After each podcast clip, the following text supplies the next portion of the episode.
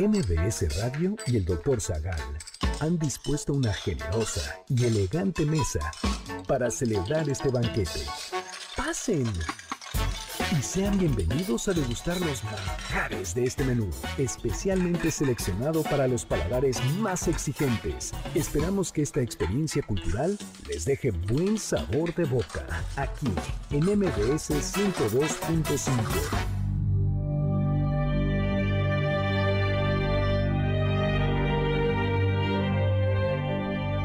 qué se les llaman enfermedades venéreas? ¿Quién fue John Landon Down? ¿Qué hizo Sandito? ¿Qué tienen que ver los astros con la influenza? ¿Qué significa catarro? ¿Cómo se transmitía la peste bubónica? ¿Qué síndromes están relacionados con la literatura? Hoy hablaremos de el síndrome de Otelo, la sífilis, el cáncer la diabetes, el Parkinson, la tos y más sobrenombres de enfermedades.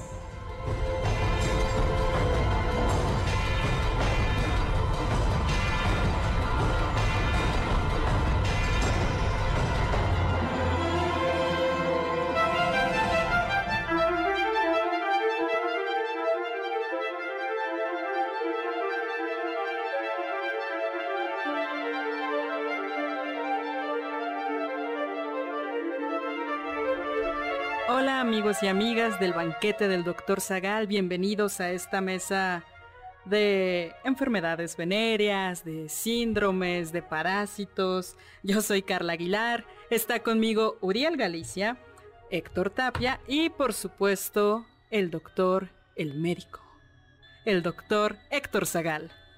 Queridísima Carla, elegante y distinguida, ¿cómo estás?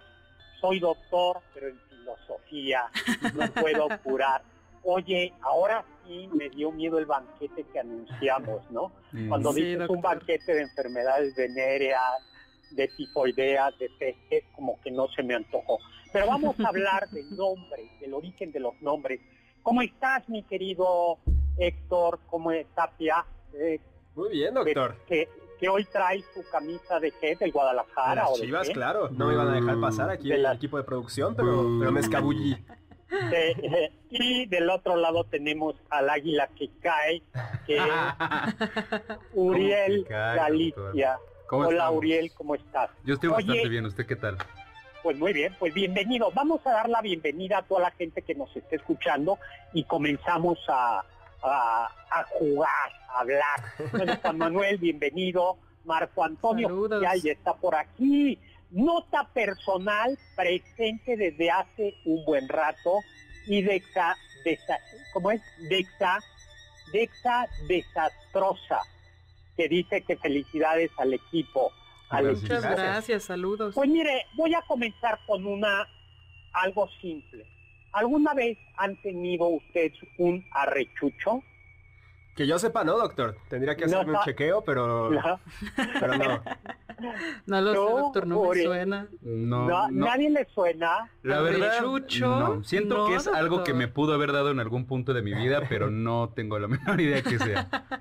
Ay, esta gente, estos jóvenes que ya no saben hablar español. Un arrechucho es una indisposición repentina y pasajera. O sea, así un calorcito, un mareo, típico que estabas, oh. que estabas eh, rindiendo honores a la bandera y te daba el sol. Como que nos daba un, un, una, exactamente, un, es como arrechucho. El tramafat. Y, y, viene, eh, y viene eh, al parecer del latín antiguo, arreco, que quiere decir, de, viene del latín antiguo, viene primero de arreco y luego de ahí, según Corominas, viene de erectus. ¿no? Erectus, oh. Arrecu, Arreco, pero Soponcio sí les habrá dado alguna vez. o sea, sí, sí, eso sí, seguro sí. Bueno, por lo menos provoqué algún Soponcio a, mi, a mis papás, no lo sé. Eh, soponcio, que ya se usa en el siglo XVIII en español, dice Coromina, es un vaído, congoja, disgusto, ¿no? ¿No es lo mismo que el telele? Eh, fíjate que están, exactamente, arrechucho eh, Telele y Soponcio están, eh, están emparentados. Yo creo que son como prácticamente lo mismo, pero el Telele yo creo que es más fuerte, eh, el arrechucho es como más general y el Soponcio es, eh, bueno, el Soponcio siempre que los tres son súbitos, pero yo creo que el Soponcio es como menos dramático. ¿Y el Patatús? El patatús, no, el patatús es grave. Se dio el patatús y ya. Y ya ahí quedó. Estás a punto de estirar la pata. Exactamente. ¿no? Pues Soponcio, para que vean cómo esa palabra, Corominas nos dice que probablemente viene del, de sopetón, golpe brusco, y del salmantino, que es una variación del castellano, a repolsio, que era un accidente, un ataque de un mal que a su vez venía del latín, de una responsio. Eh, se decía que era un cultismo médico, una responsio, responsit, es cuando el cuerpo reacciona a una enfermedad, ¿no? Es, decir, es la responsio. Y entonces al parecer es un sopetón eh, y una responsio es lo que provocó la expresión soponcio.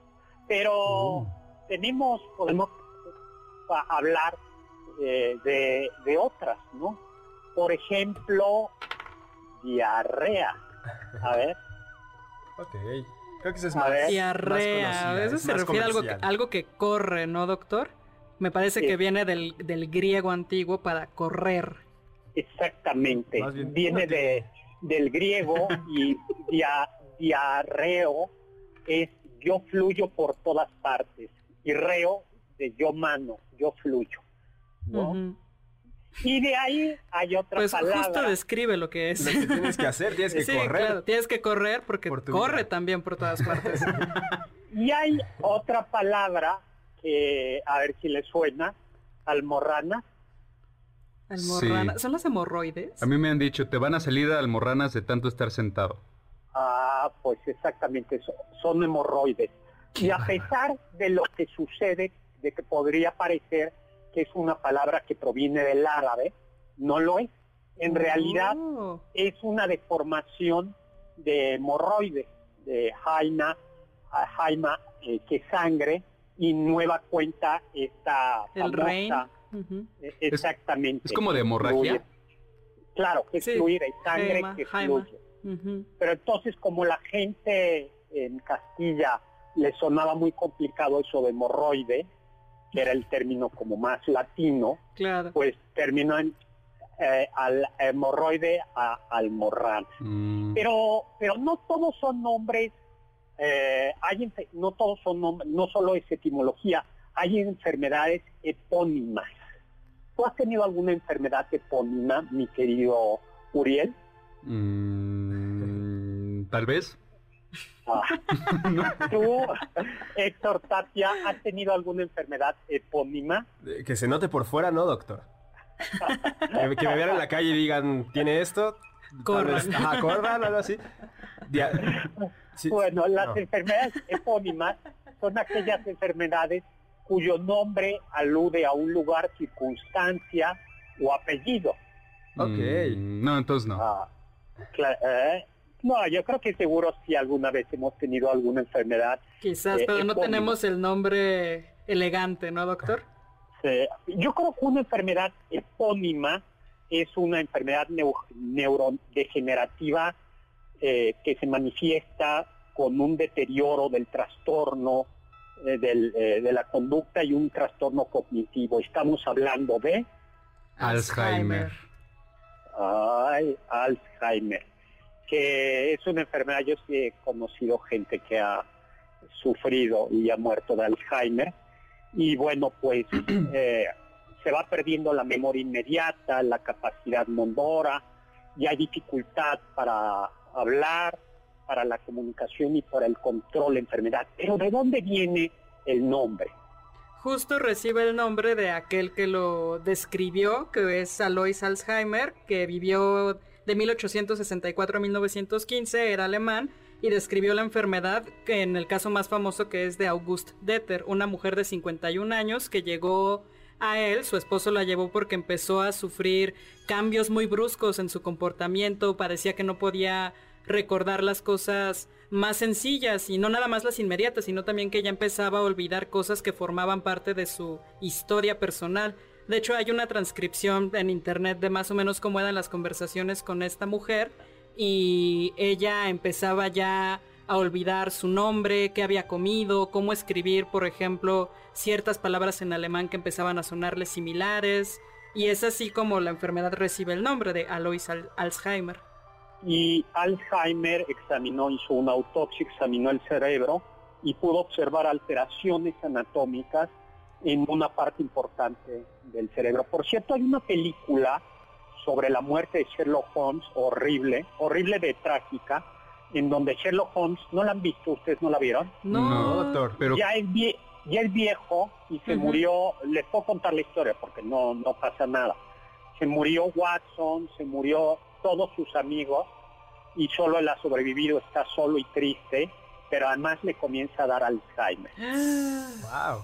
Pero, pero doctor, yo creo que el Alzheimer es una enfermedad que más que afectarle a la persona le afecta a los que lo rodean, ¿no? Porque, bueno, pienso yo y en la experiencia que tuve con mi bisabuela, es que pues mi bisabuela no se daba cuenta que olvidaba los nombres o que olvidaba, este, pues ir a, o cómo comer bien o, o cuando iba al baño, simplemente lo sufríamos nosotros. Y ya cuando empezamos a adaptarnos de que, bueno, pues así es la vida con ella, creo que dejamos de sufrir un poquito más la, la enfermedad con ella. Pero si el, un enfermo de Alzheimer se alcanza a dar cuenta que tiene. O sea, al, no tiene momentos de lucidez, pero ella... No, pero, no, pero además sí se frustra por el hecho de no recordar cómo hacer ciertas cosas. Pero ella también ya, pues por su edad ya no, como que no conectaba bien las cosas. Claro, es una es, una enfermedad terrible.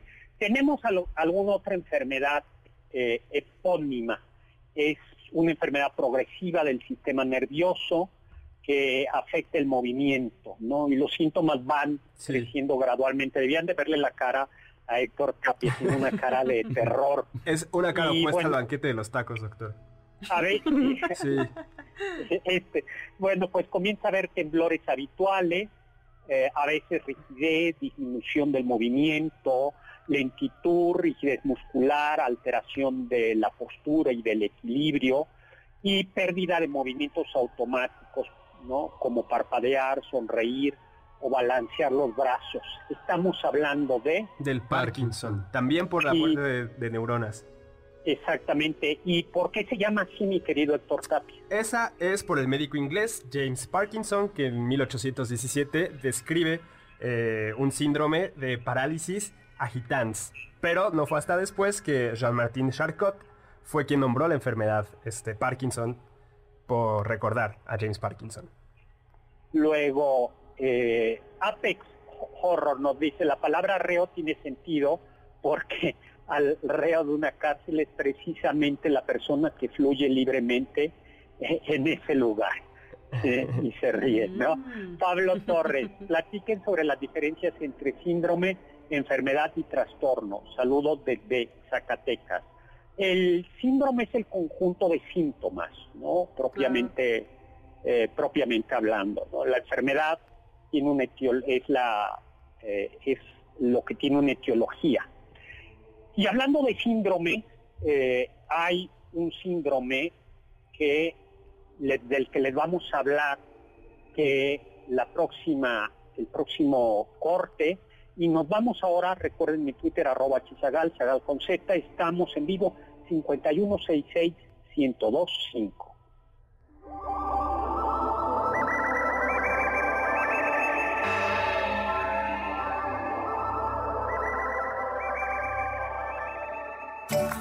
Del diccionario del doctor Zagal.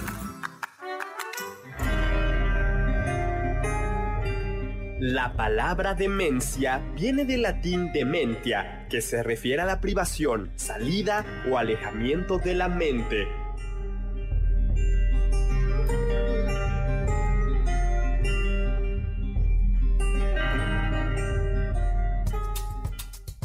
¿Quieres felicitar al chef por tan exquisito banquete?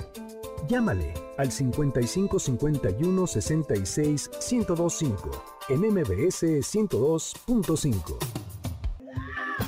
¿Quieres contactar a los ayudantes del chef? Puedes escribirles en Twitter, arroba Carla Paola-AB, Pablo Alarcón, arroba Pablo Alar, Tapia, arroba Toy Tapia.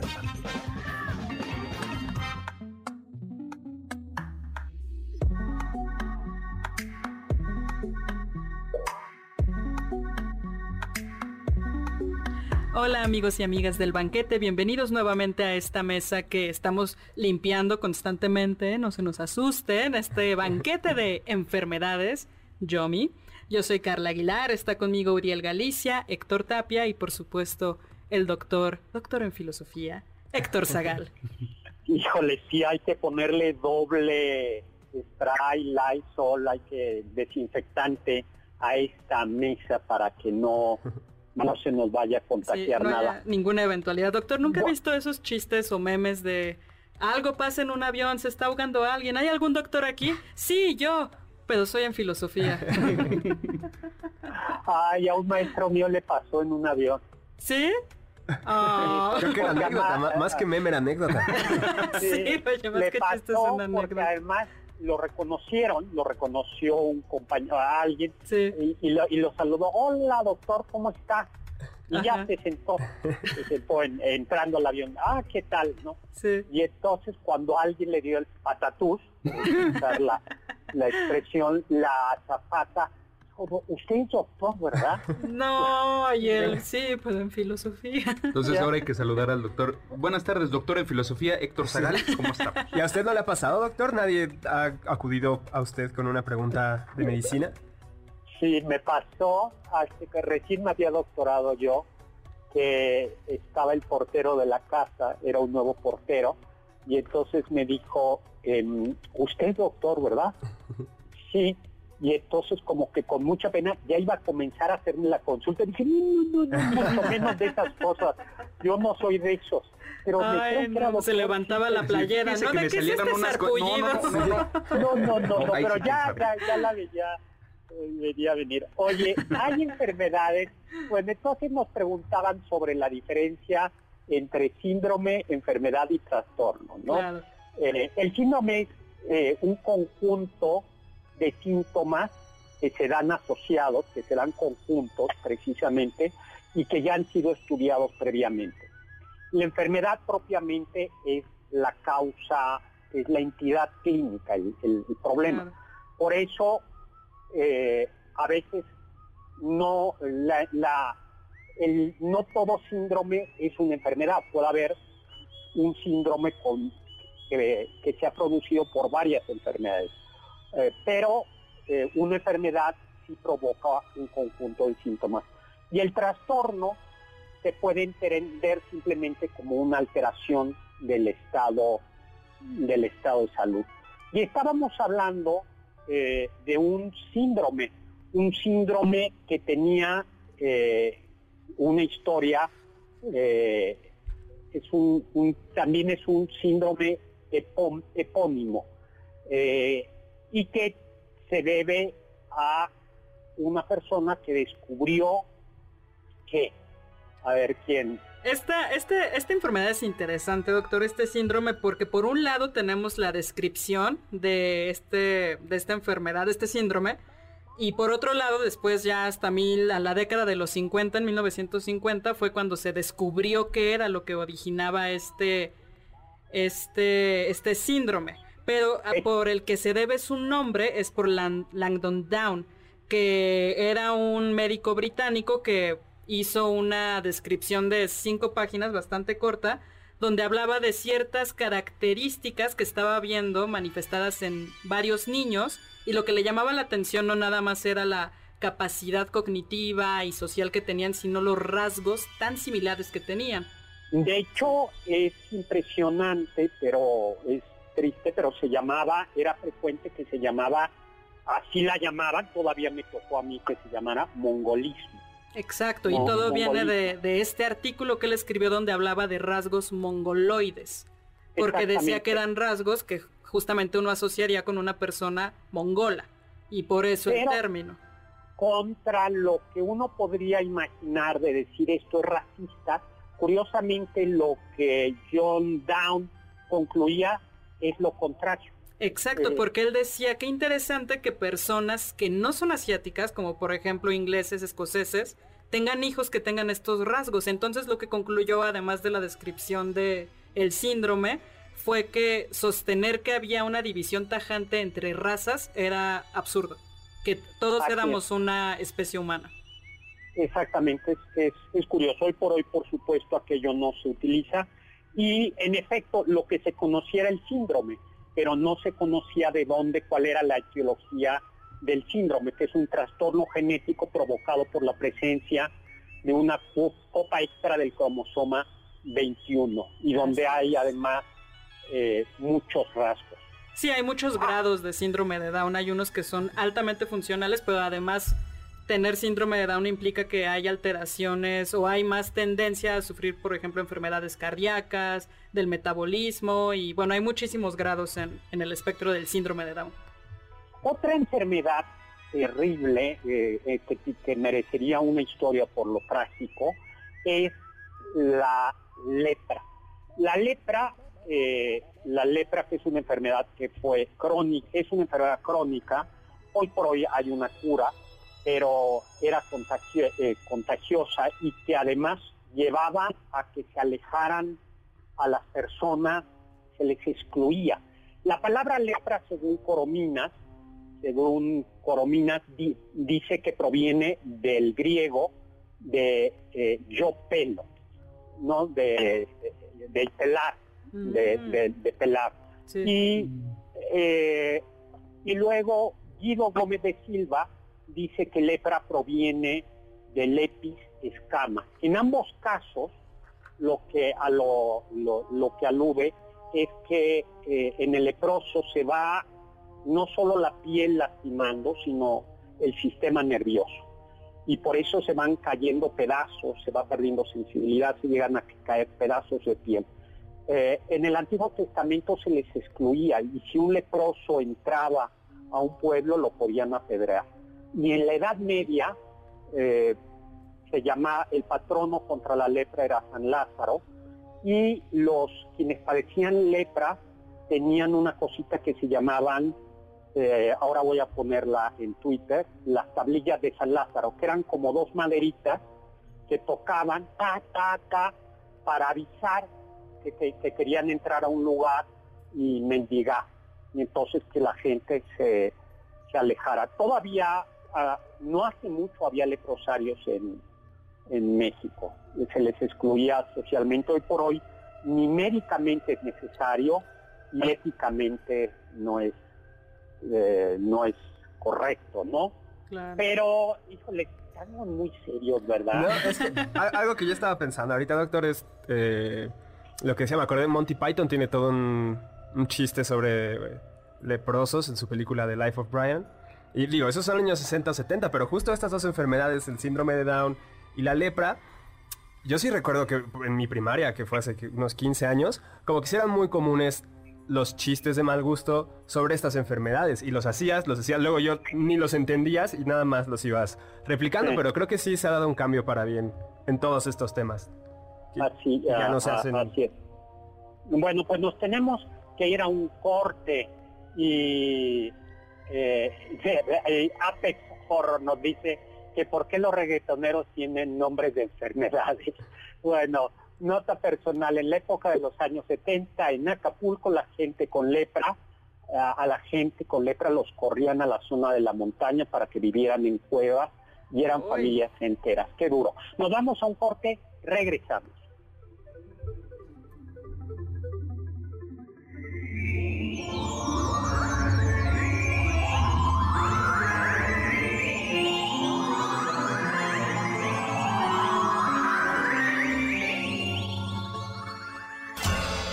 Sabios dicen. Y las tinieblas y la corrupción y la muerte roja lo dominaron todo. Edgar Allan Poe en La Máscara de la Muerte Roja.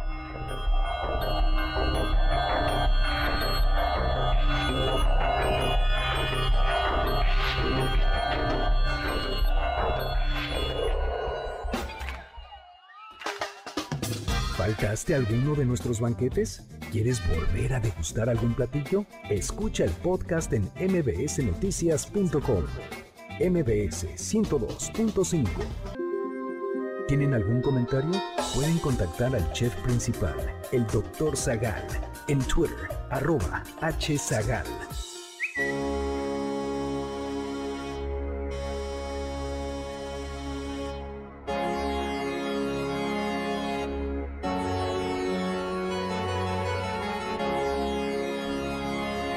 Hola amigos y amigas del banquete, bienvenidos a La Naranja Mecánica. No, no es cierto. Si reconocieron el soundtrack, es de La Naranja Mecánica. Yo soy Carla Aguilar, está conmigo Uriel Galicia, Héctor Tapia y el doctor en filosofía. Pero bueno, eso ayuda a curar las almas, a saber qué, qué hacer de nuestra vida, qué es la felicidad. Nuestras crisis existenciales. Exacto, exactamente. El doctor Héctor Zagal. Gracias, gracias. Lo malo es que yo no tengo consultorio y no cobro por esas, esas consultas. Digo, me da mucho gusto, pero, pero pues sí, a veces necesitaría un, un dinerito, ¿no? pero sus programas son las terapias. Sí. Dan mucha terapia sus programas. No, y en todo esto de resolver las crisis existenciales está muy bien, porque Uriel y yo si fuésemos, o cuando lo seamos mejor, doctores en comunicación, ¿qué vamos a hacer? Aquí vamos a Van a seguir viniendo aquí y cada vez trabajando mejor, ah, haciendo un mejor programa. Y ahí sí, ya en lugar del banquete va a ser el consultorio. Ah. en la clínica de los doctores, la, clínica de los doctores, la Aguilar, Héctor Tapia, Uriel, Uriel Galicia y Zagal. Mientras no, sea como el club de los doctores banqueteros o algo así. También, podría ser. Un saludo a el León que nos esté escuchando. Les manda saludos a todos, a Carla, a muchas gracias. Eh, que nos esté escuchando Lidia y él, Eduardo, desde Chihuahua. Ya está haciendo calorcito. Luego, Remy Sabina, psicoterapeuta. Saludo, doctor, a usted y a su equipo. Gran tema. Me gusta estar en su clínica filosófica. ¿Ya vio, doctor? Muchas gracias, muchas gracias. Qué padre, qué padre. Eh, luego, Alejandra Morales, ¿cuál es la diferencia entre psiquiatría y psicología? La psiquiatría es una rama de la medicina y tiene, eh, eh, mientras la psicología, en cambio, se encarga de, una cuestión más terapéutica y no se mete con la medicina. En cambio, las psiquiatrías sí puede haber intervenciones anatómicas y también tienen licencia para recetar medicamentos. En cambio, un psicólogo no. Exactamente, lo cual es muy importante, ¿no? El, el, psiquiatra como médico puede, puede recetar medicamentos, el psicólogo no puede, no puede, eh, no puede recetarlo. Pero vamos a hablar de una alteración genética. Doctor, pero antes tenemos, es que nos han llegado muchísimos saludos. Muchísimas gracias por escucharnos a todos. Nos, nos habló aquí a cabina Alejandro Pérez desde San Antonio, Texas, para mandarnos saludos a todos. saludos, qué gusto, Alejandro, muchísimas gracias. Alejandro Pérez, muchísimas gracias por saludarnos. También María Cristina Cortés nos manda saludos a todos en el programa. También desde Facebook, Ismael Alejandro Juárez Esquivel. Daniel Hernández López dice que nunca se pierde el programa, nos escucha desde Coyoacán. Juan Carlos Arida Ávila también nos manda muchos saludos. Y Aida Rosas, como siempre, muchos saludos y que muy divertido el tema de hoy. Pues muy padre, qué bueno, qué padre, qué padre que les, que les, que les está gustando. ¿Tenemos libros para regalar, Carla? Yo creo que tenemos por ahí algún inquisidor. Tenemos un inquisidor, doctor, por supuesto. Muy bien, pues vamos a esa novela, El Inquisidor, que publiqué en Planeta y que habla sobre justo un inquisidor de la Nueva España en el siglo XVIII, se la vamos a dar a quien nos diga qué enfermedad produce el bacilo de Koch. Ok. o, de o de Koch. Ok, perfecto. Al 5166-1025, ¿qué enfermedad produce el bacilo de Koch? C o C H. No, es con K. K, o C H. Perfecto. Al 5166-1025. Bueno, pero estábamos hablando de una alteración genética que afecta la capacidad de distinguir los colores y que eh, mientras que la, visión del ser humano ordinaria distingue tres colores, azul, verde, rojo, porque tiene tres tipos de conos para percibirlos en los ojos, hay personas que no. Estamos hablando de qué, querido Héctor Tapia, a ver si hiciste la tarea. De el daltonismo, doctor. Y, y, Uriel, ¿y de dónde viene el daltonismo, el nombre de la palabra? Viene del químico y matemático británico John Dalton. Fue el primero que, describió como la deficiencia de la percepción del color, porque él mismo tenía un, un tipo de ceguera de, bueno, de este tipo. Este, él dice que podía ver este, objetos de colores diametralmente distintos según el tipo de luz que los alumbrara. Es decir, bajo la luz del sol podía ver una rosa de un color y bajo la luz de una vela podía verlo de otro color. No importa si nunca has escuchado un podcast o si eres un podcaster profesional. Únete a la comunidad Himalaya. Radio en vivo. Radio en vivo. Contenidos originales y experiencias diseñadas solo para ti. Solo para ti. Himalaya. Descarga gratis la app. Y Dalton fue muy generoso porque ¿qué hizo con su cuerpo, querido Héctor Tapia? Eh, ¿Lo donó a la ciencia, doctor? Pero no todo su cuerpecito, nada, más, sus ojitos. Sus, ojitos, para que fueran diseccionados. Sí, porque él primero pensaba que su ceguera hacia los colores tenía algo que ver con el líquido que formaba a los ojos y por eso dijo que necesito, bueno, quiero que los estudien para que vean si mi teoría es cierta, su hipótesis, y resultó que, que no exactamente no tenía que ver con el líquido, sino que posteriormente nos se fueron dando cuenta que había conos y otro tipo de estructuras que nos permitían distinguir los colores. Pero bueno, sus ojos se mantienen disecados. No recuerdo en qué museo, creo que es uno en Inglaterra, pero ahí quedan los ojitos de Dalton. Y que además hicieron, eh, analizaron el ADN y sí se sabía que tenía un daltonismo de que le permitía solo distinguir dos colores. Así es. el daltonismo también son de esos casos que te puedes enterar muchísimo tiempo después, ¿no? Que lo tienes. Hasta una vez escuché de alguien que en los libros de texto de la primaria que viene siempre esa página del daltonismo y las pruebas, los, estos puntitos de colores, que ahí se dio cuenta que era daltónico. Ah, yo sí, no me acordaba. Pero, es que debe ser terrible, ¿no? Porque, o sea, todos conocemos este es azul y todos lo relacionamos con azul. Este es rojo y este lo relacionamos todos con rojo. También un profesor mío de, de, comunicación, hay veces que dice, oigan chicos, ¿este es un plumón amarillo o es verde?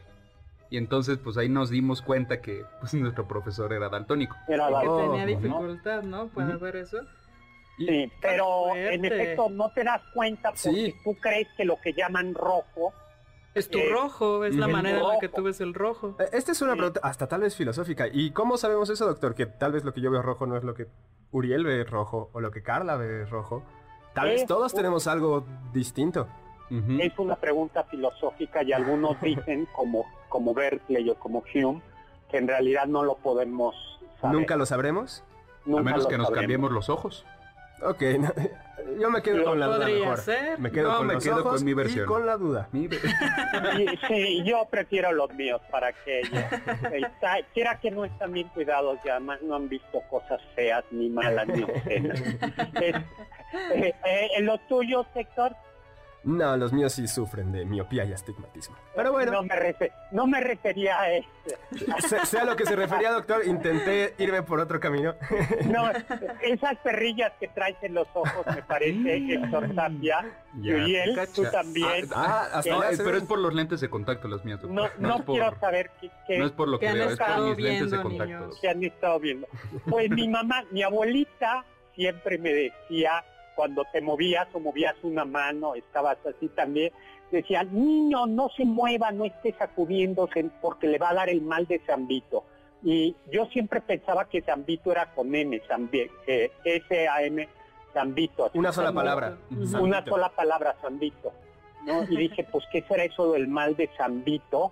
Pero no, el mal de Zambito hay un santo de la iglesia que era Vito, Vito que vivió en la época de Diocleciano, quien fue emperador de Roma, por ahí del 284 al 305, y eh, pues este Vito era hijo de paganos, pero había sido educado por un tutor y una nodriza cristiana, se hizo cristiano y fue taumaturgo, hacía milagros, hacía milagros.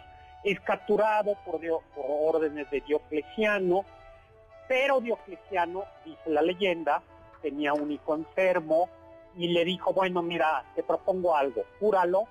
Y Vito lo curó. Y entonces Diocleciano le dijo, muchas gracias por participar. Y ahora su premio es... Tu libertad, ¿no? Mm, frito Una agüita. Aceite caliente. Ser achicharronado. Pero, ¿qué pasó? Cuando lo meten a un eh, a un caso, ¿no? Con aceite invierno. Como si fueran chicharrón. Exactamente, unos Vito no se frió, sino que empezó a bailar con movimientos espasmódicos, desordenados, sin ningún tipo de ritmo, que dicen que eran muy similares a los movimientos del hijo enfermo de Diocleciano, por lo que se piensa que su hijo pudo haber sufrido epilepsia. Y es por eso que San Vito pasa a ser patrono de los epilépticos, pero también de los bailarines. Ay, esa no me la sabía. También, doctor. Me sabía, me, me, no, esa todo mundo en este banquete vamos aprendiendo cosas, cosas nuevas. Pero en realidad yo creo no tenemos que ir a un corte y vemos qué es el mal de San Vito. Pero antes le mandamos un saludo a Maurice eh, Florent, que ya nos contestó, pero hay que contestar por teléfono, 5166 eh, saludos, regresamos.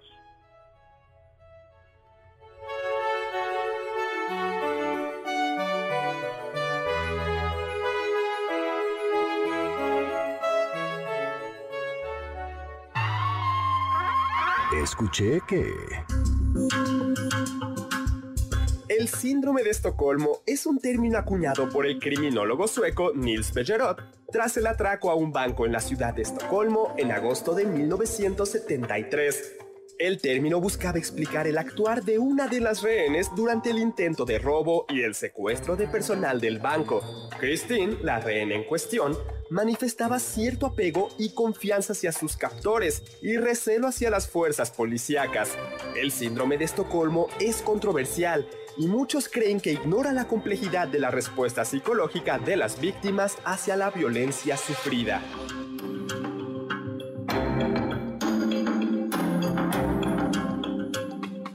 Ponte en contacto con nosotros en nuestra página de Facebook, Doctor Zagal. Ya volvemos a este banquete después de un ligero entremés comercial. ¿Listos para el siguiente platillo? Quédate con nosotros. Aún hay mucho por picar y la promesa sabrosa, el postre. Hay quien dice que... ¿Han escuchado hablar del síndrome de Diógenes? Este síndrome se caracteriza por el descuido personal, el aislamiento voluntario en el hogar y la acumulación patológica de basura. Pobre Diógenes, este filósofo griego predicaba el desprendimiento de los bienes materiales, todo lo opuesto al acumulador.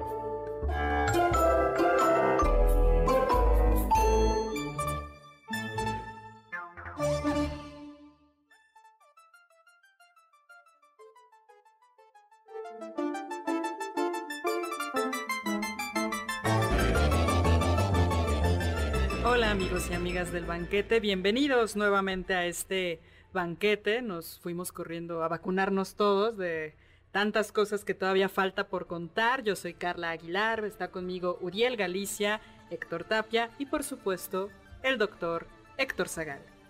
Pues un gustazo. Le mandamos un saludo a Rosa María Montaño. Muchos saludos.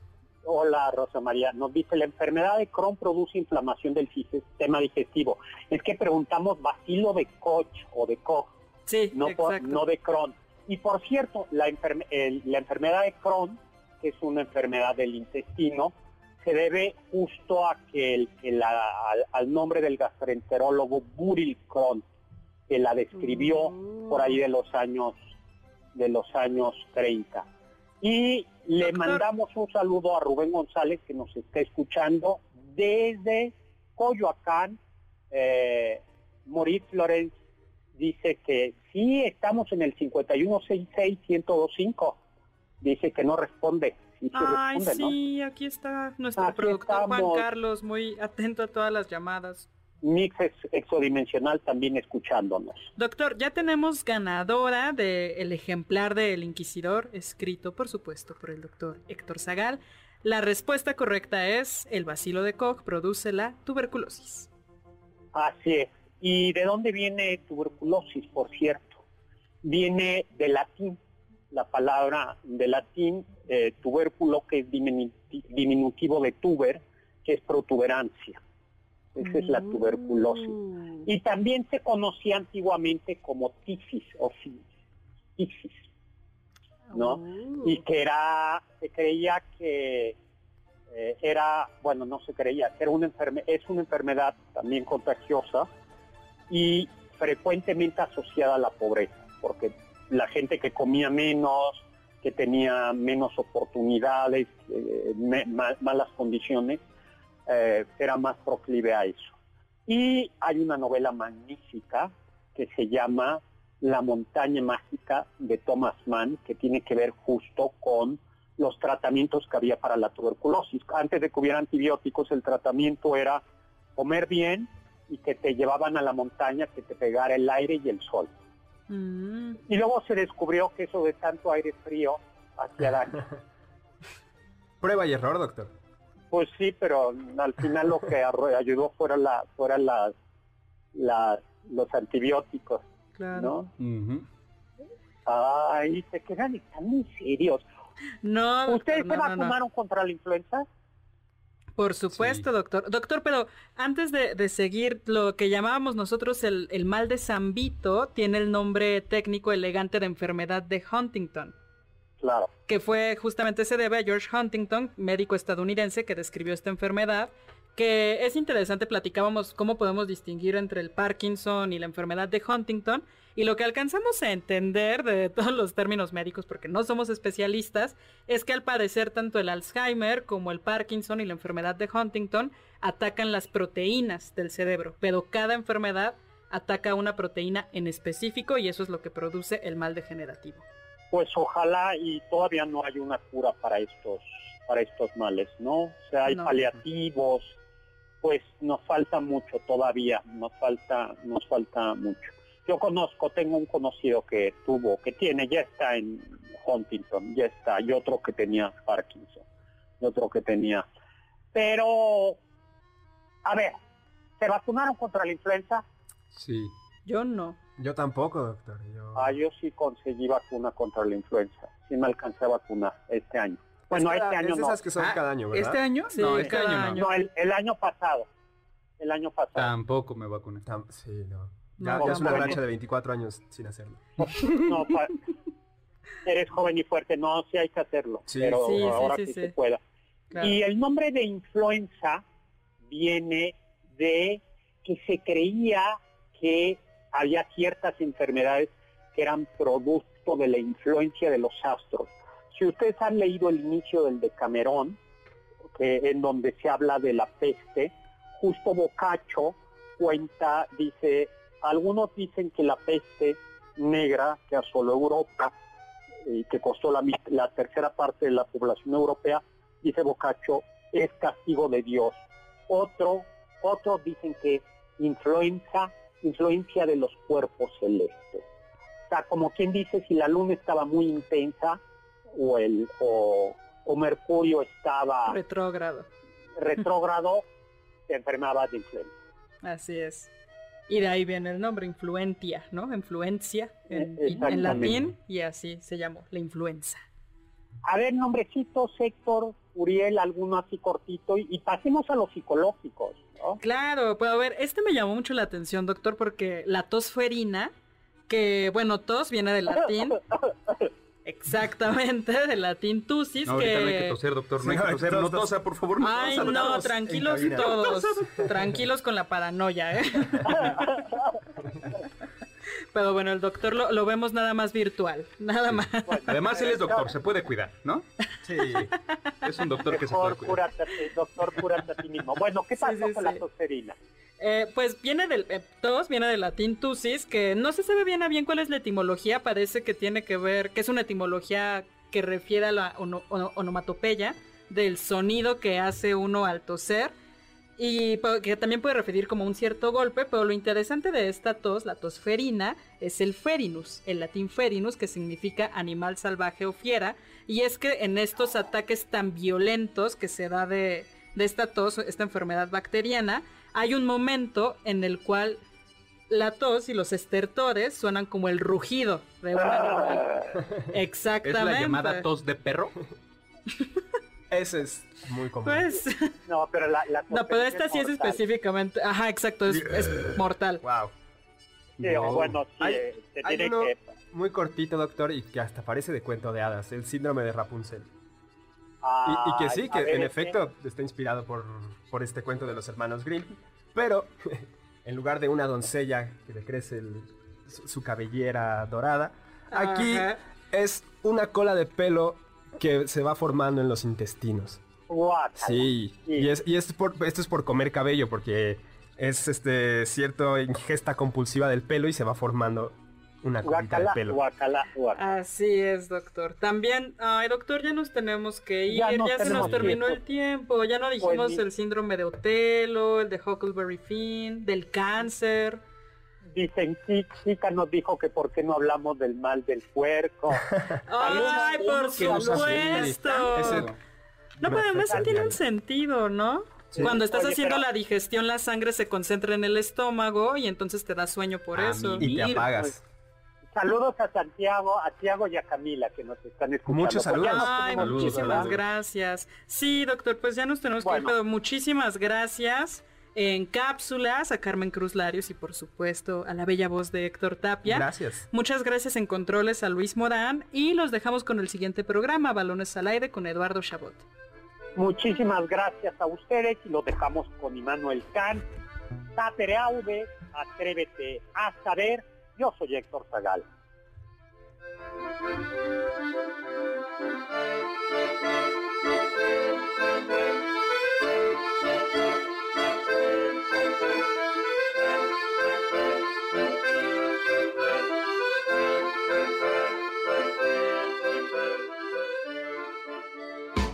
Confiamos que este banquete ha sido un deleite gourmet y cultural. Gracias por escucharnos y nos esperamos el próximo sábado con una deliciosa receta que seguro será de su agrado.